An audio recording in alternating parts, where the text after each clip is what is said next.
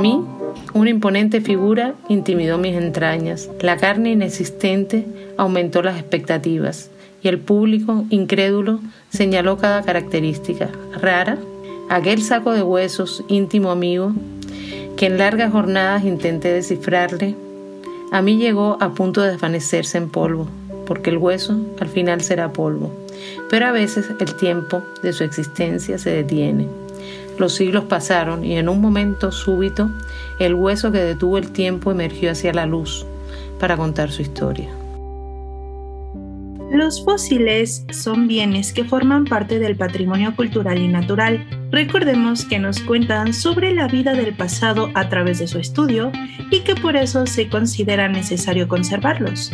Pero, ¿cómo se conservan? Para conservar fósiles y subfósiles hay que tener en cuenta que hay muchos tratamientos porque cada fósil y subfósil es único y sus circunstancias también lo son. Además, los mismos tratamientos pueden interferir o impedir obtener la mayor cantidad de información que nos puede proporcionar ya que algunas técnicas analíticas como análisis de isótopos, datación por carbono 14 o extracción de ADN requieren de cierta cantidad de material o el material requiere de ciertas características y un tratamiento puede impedir que se cumplan las condiciones para llevar a cabo estos estudios.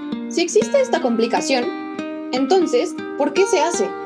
Los tratamientos que se llevan a cabo sobre los fósiles y subfósiles tienen por objetivos recuperar su legibilidad y garantizar su conservación a largo plazo. Es decir, se busca que puedan ser estudiados, ser entendidos, ser apreciados y evitar en la medida de lo posible un deterioro descontrolado. Esta situación es como el enfrentamiento entre la luz y obscuridad que se retrata en muchas series y películas. Uno no puede existir sin el otro. Se corre un riesgo al aplicar tratamiento, pero también existe otros tipos de riesgos si no se lleva a cabo. Es por eso que los expertos tienen que observar con cuidado el fósil para determinar qué necesita para evitar el avance del deterioro, pero a su vez deben considerar si ese fósil será expuesto a un público o no. ¿Qué tipo de riesgos puede correr un fósil? Un fósil o subfósil pueden ser delicados, pueden desintegrarse con facilidad o estar fragmentados, y es por eso que requiere de tratamientos. Sin embargo, con los tratamientos, los fósiles y subfósiles se manipulan, se utilizan herramientas, productos químicos, etc.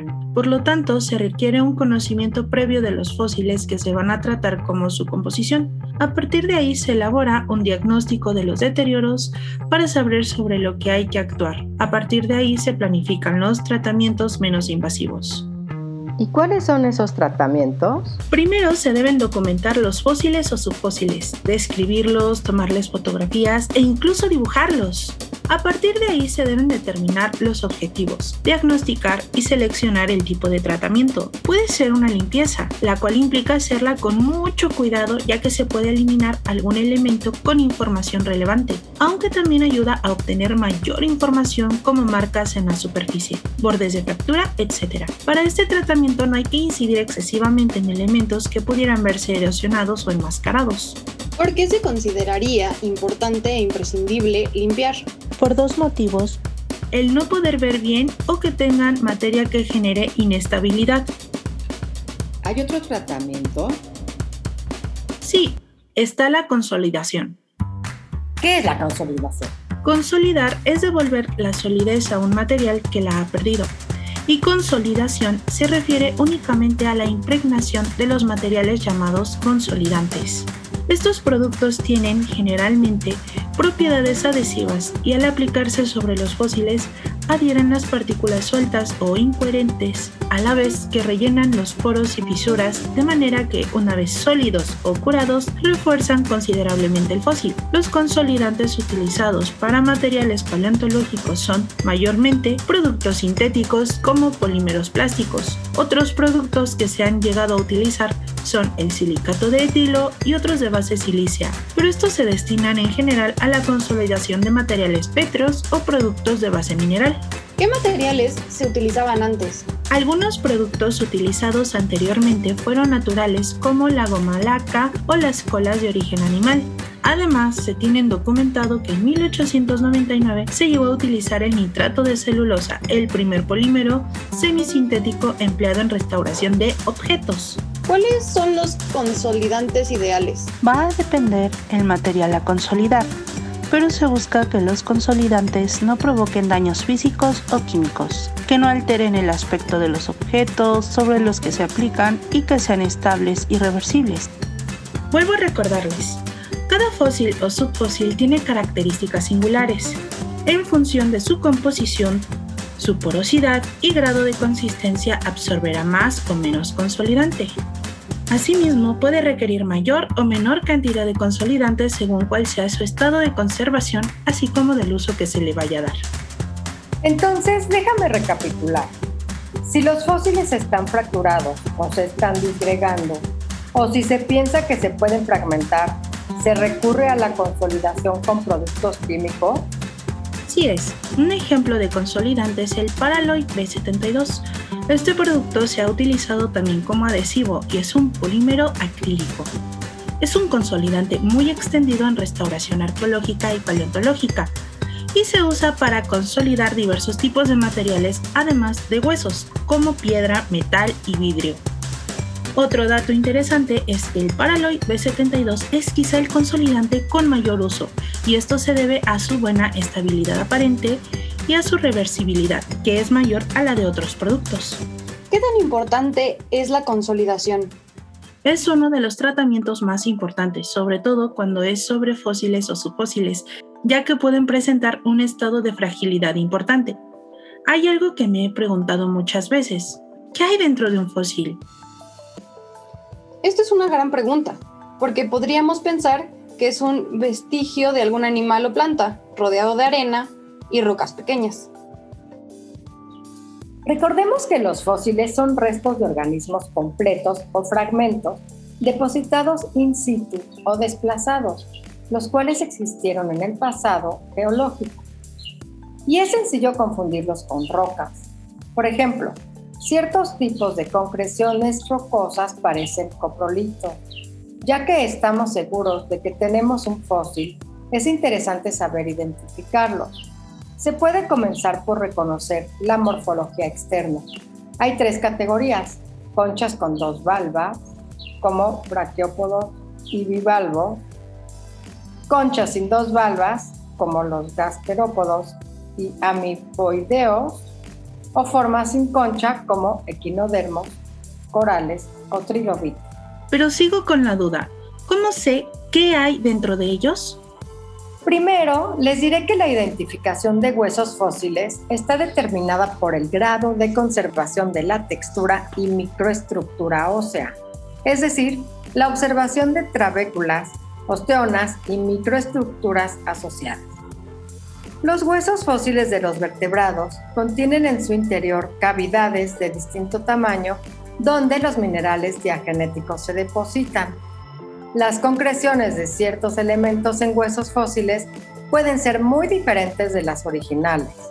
Estos elementos son incorporados dentro del hueso fósil principalmente por tres mecanismos.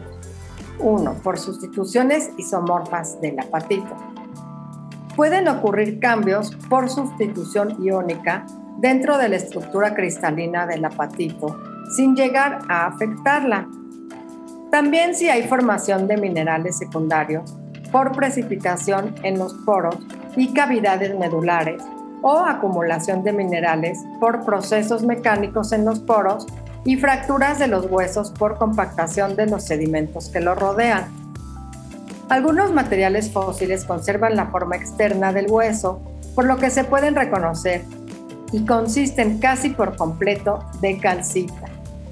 En secciones delgadas de este tipo de hueso, se observa que el apatito original es reemplazado casi por completo, lo cual indica que además de que hubo destrucción y dislocación, también existió disolución y reemplazo de fosfato por carbonato de calcio. Los huesos con algún signo macroscópico de expansión muestran un reemplazo total por calcita y hematita, así como ausencia de alguna estructura ósea original reconocible. Aunque la forma externa no tenga muchos cambios, podemos reconocer que la fuerza de cristalización fue suficiente para romper y dislocar la estructura natural del hueso desde el interior. Y para saber qué tipo de minerales se formaron en los poros y formaron al fósil, están los análisis con pruebas analíticas. Ya habíamos hablado de los estudios de imágenes para identificar cómo los rayos X, el microscopio electrónico de barrido o la espectroscopía de transmisión de infrarrojo.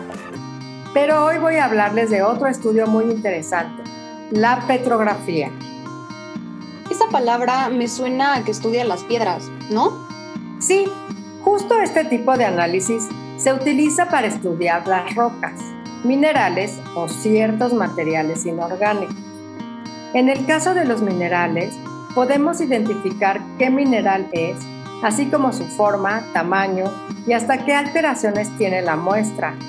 También estudia la composición, estructura, distribución y origen de las rocas. Recordemos que algunos fósiles se forman por permineralización. Esto se refiere a la precipitación de minerales en la estructura porosa de huesos y conchas. Por lo tanto, el reconocer qué tipo de minerales se precipitaron y se quedaron en los poros de los restos nos ayuda a saber más sobre el fósil y poder conservarlo mejor. La petrografía es una rama de la geología que se dedica a la descripción y el análisis de las rocas. Para poder analizar una roca, tenemos que estudiar su composición mineralógica y el tipo de textura o relación entre sus componentes. Aunque hay minerales y texturas que son visibles a simple vista o con la ayuda de una lupa, un estudio minucioso requiere la observación con un microscopio petrográfico o de polarización. El microscopio petrográfico nos ayuda a saber qué minerales forman las rocas porque nos permite analizar los fenómenos que tienen lugar cuando la luz polarizada los atraviesa y así se pueden identificar por sus propiedades ópticas. ¿Y cómo es un microscopio petrográfico? La estructura del microscopio petrográfico se parece a la del microscopio óptico, pero la diferencia es que el microscopio petrográfico utiliza luz polarizada. Este es un tipo de luz que vibra en un solo plano, a diferencia de la luz ordinaria o blanca que vibra en todas las direcciones alrededor de la línea de propagación. Para la obtención de luz polarizada se utilizan dos prismas de calcita colocados uno por debajo, que es el polarizador, y otro por encima, el analizador, de la muestra de roca que se va a estudiar. Algo así como un sándwich, donde el pan de arriba es el polarizador, el de abajo el analizador y en medio va la roca que queremos analizar como las rocas no son transparentes, para verlas con el microscopio es necesario hacer un corte muy fino de unas 30 micras, que se conoce como lámina delgada y hace que la luz la pueda atravesar. ¿O sea que se vuelven transparentes? Así es. Bueno, no se vuelve transparente por sí sola, más bien la muestra se prepara de tal forma que queda súper delgada y así la luz puede pasar a través de ella. Para determinar el tipo de roca, normalmente basta con identificar los minerales esenciales que la componen y la textura, es decir, las relaciones geométricas entre los minerales, atendiendo a su forma, tamaño y distribución. ¿Para qué sirven los estudios con el microscopio petrográfico? La petrografía se ha utilizado en intervenciones de conservación para el análisis de bienes arqueológicos o paleontológicos de origen mineral. Los resultados obtenidos son importantes para saber la composición mineralógica y las alteraciones que puedan existir, y así tener el diagnóstico adecuado para su conservación. Los análisis petrográficos tienen como objetivo conocer los componentes minerales, textura, estructura y otras características que permiten interpretar el origen y clasificación de las rocas, suelos y en este caso los minerales contenidos en los fósiles.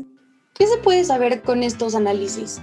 Se usa el microscopio petrográfico de luz polarizada con el fin de observar e identificar el contenido mineralógico, arreglo, tamaño, forma de los componentes, condiciones de formación, clasificación y otras características que varían según el tipo de roca. Existen los análisis petrográficos y paleontológicos, y esta es una de las etapas más importantes que se llevan a cabo en el laboratorio porque es precisamente la identificación petrográfica y paleontológica por parte de personal especializado mediante la aplicación de técnicas específicas para cada tipo de roca. De los resultados de esta etapa podemos saber si las hipótesis planteadas son correctas o no. Una vez validada la información, se pasa a una base de datos general, además de otros documentos relacionados con el tema. La colecta de muestras en campo es una actividad importante durante la cual los especialistas reúnen información y muestras de rocas, minerales y fósiles. Es muy importante que las muestras de ejemplares fósiles de fósiles es muy importante que las muestras de ejemplares fósiles sueltos se envuelvan con mucho cuidado y se etiqueten, siempre cuidando de no marcar el ejemplar. En la extracción de fósiles articulados o desarticulados, se deberá emplear el método de cuadrángulos y la elaboración de férulas para su traslado, algo así como ser un paramédico que brinda primeros auxilios para el traslado de un herido. Por ejemplo, en el Instituto Nacional de Estadística y Geografía, el INEGI, se utilizan estos análisis para enriquecer la colección de rocas, minerales y fósiles. En este caso, deberán colectarse dos o tres ejemplares como mínimo. Otra acción importante es la de colocar las muestras colectadas en cajas de plástico a fin de evitar pérdida o deterioro durante su traslado. El total del material colectado deberá enviarse al laboratorio para su análisis. Seguramente para preparar las muestras, el laboratorio tiene que tener un taller equipado con máquinas y herramientas especializadas, pero ¿cómo se preparan las muestras para análisis? La elección de la técnica a utilizar deberá fundamentarse en los antecedentes geológicos y las características físicas de cada muestra. Las técnicas que se utilizarán en la preparación de muestras son preparar una sección delgada o lámina delgada, técnica que se deberá aplicar en rocas compactas con un mínimo de tres cortes, uno para cada plano, con el fin de tener un control tridimensional durante el análisis. Como ya lo mencioné, el espesor del corte deberá ser de 30 micras, que es casi como lo grueso de un cabello. Esto es para que sea translúcido, es decir, que permita que pase la luz se deberá aplicar la técnica de microsecciones delgadas en ejemplares de microfósiles y minerales sueltos, en cortes orientados que favorezcan su identificación con el microscopio. En los casos de ejemplares de fósiles incluidos en roca o férulas, se someterán a procesos de extracción, limpieza y restauración para su análisis. Creo que lo más recomendable es que esta actividad la realicen profesionales especializados en petrografía y paleontología. Claro, y también es importante que se interprete el medio ambiente donde se formó la roca, así como la edad del fósil o de la roca que los contiene, utilizando los datos obtenidos y que todas las muestras clasificadas o identificadas se marquen y etiqueten para ser integrados a la colección y así poder seguir maravillándonos con los fósiles. Ahora que sabemos sobre los métodos de datación y los análisis que se hacen a los fósiles para identificarlos, ¿alguna sabe sobre la conservación de las colecciones paleontológicas? Supongo que se deberían de mantener en lugares limpios y controlados, pero no sé las especificaciones. Eso que estás diciendo tiene que ver con la conservación preventiva, ¿no? Así es, como ya lo habíamos hablado en uno de los capítulos anteriores, las colecciones paleontológicas forman parte del patrimonio cultural mueble y las normas de conservación son implementadas para evitar el deterioro que se pueda presentar. Dentro de esta existen los agentes de deterioro, los cuales son los culpables de causar daño, que en muchos casos son irreversibles. Estos son las fuerzas físicas directas, el vandalismo, el fuego, el agua, la radiación, los contaminantes, las plagas y sobre todo la humedad relativa y la temperatura incorrecta. Pero, ¿qué es la conservación preventiva? Mm, bueno, Se denomina conservación preventiva a la disciplina que aborda en sus prácticas el concepto de preservación de bienes culturales, promoviendo estrategias y procedimientos para evitar deterioros. Es por eso que se trata de una tarea donde todas las personas que tienen contacto con las colecciones se encuentran involucradas en ella, ya sea de forma indirecta como el personal administrativo, de seguridad y de limpieza, o de forma directa como los investigadores, conservadores y técnicos. ¿Existen postulados internacionales sobre conservación preventiva de colecciones paleontológicas? Sí, uno de ellos establece que las piezas fósiles deben tratarse con la mínima intervención posible, intentando resguardar el valor documental que presentan para futuras investigaciones. Por otro lado, se plantea que durante todas las etapas que conlleva la recuperación de un fósil, o sea, la extracción, preparación, el estudio y consulta, como también los lugares de almacenamiento temporales y definitivos, siga las normas de conservación. Entonces, la conservación preventiva busca evitar deterioros y también establece los procesos mínimos a los fósiles. Ya habías mencionado los agentes de deterioro. Supongo que ellos pueden causar los daños.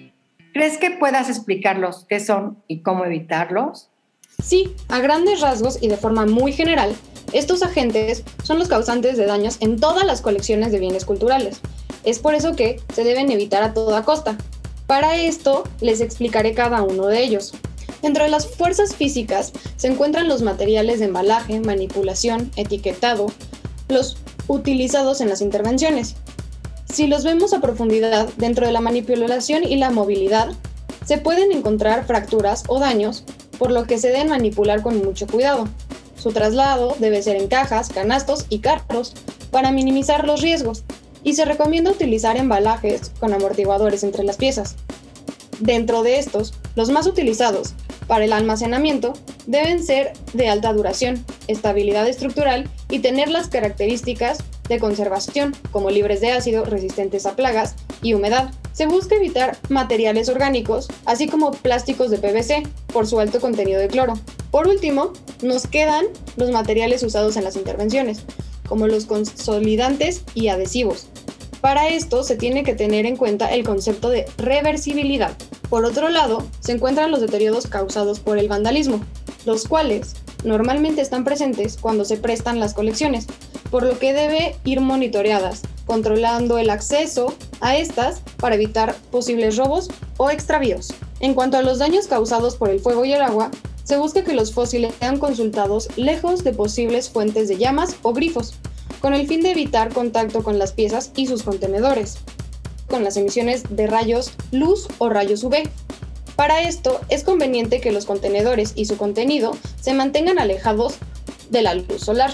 El polvo y la contaminación ambiental también son fuentes de deterioro, afectando a los bienes culturales. En este caso, se debe procurar no exponer a los ejemplares a ambientes polvosos o con entradas del aire exterior, y evitando el almacenamiento cerca de ventanas y tomas de aire. Por último, se encuentran las plagas. Estas producen afecciones a los ejemplares y a los materiales orgánicos. Cuando se presta algún fósil para su estudio, se debe tratar de que las muestras no sean contaminadas por alguna plaga animal, vegetal o microbacteriana.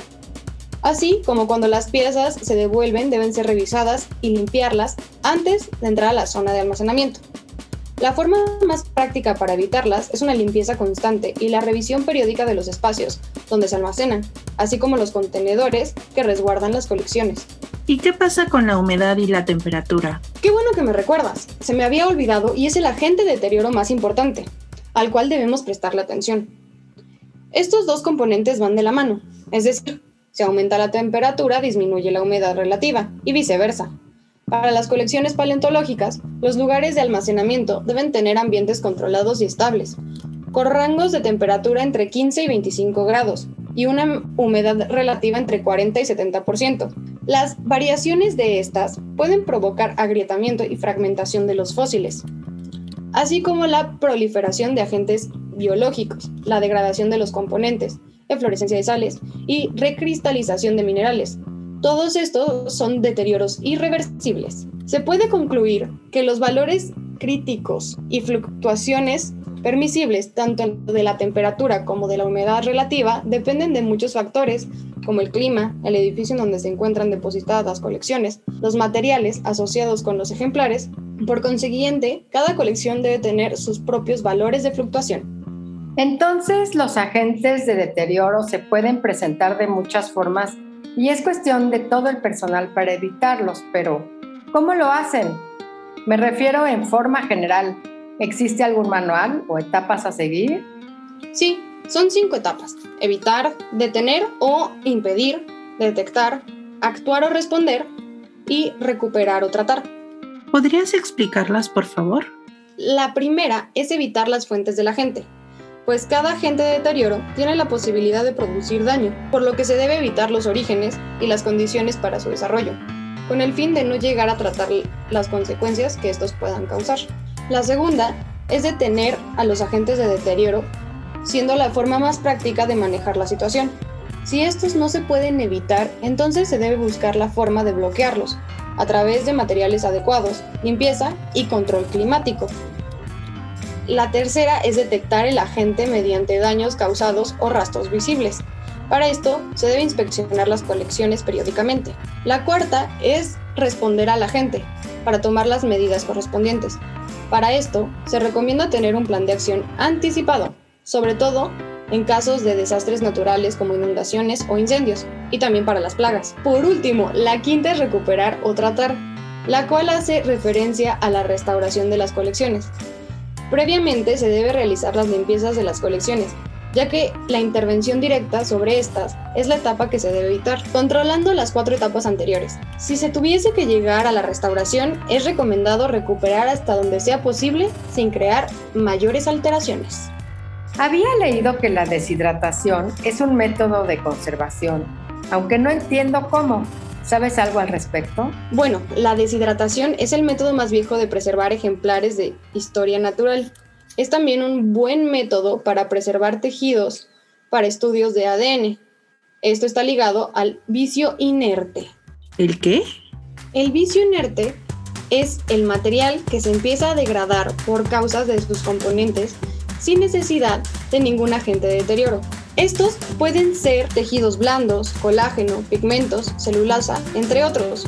Es por eso que se suele deshidratar material orgánico biológico para su conservación. Este tema está muy ligado al manejo de colecciones, pero ese es un tema tan amplio que mejor lo abordamos en el siguiente episodio. Creo que ya hemos abordado casi todos los temas sobre la paleontología. Es cierto, aunque aún nos queda algo más por ver. ¿Qué pasará cuando terminemos? No sé, supongo que habrá algo más de qué hablar. Mientras tanto, seguiremos aprendiendo sobre los fósiles. Como siempre, es un gusto compartir con ustedes. Nos vemos la próxima semana. Adiós. Adiós.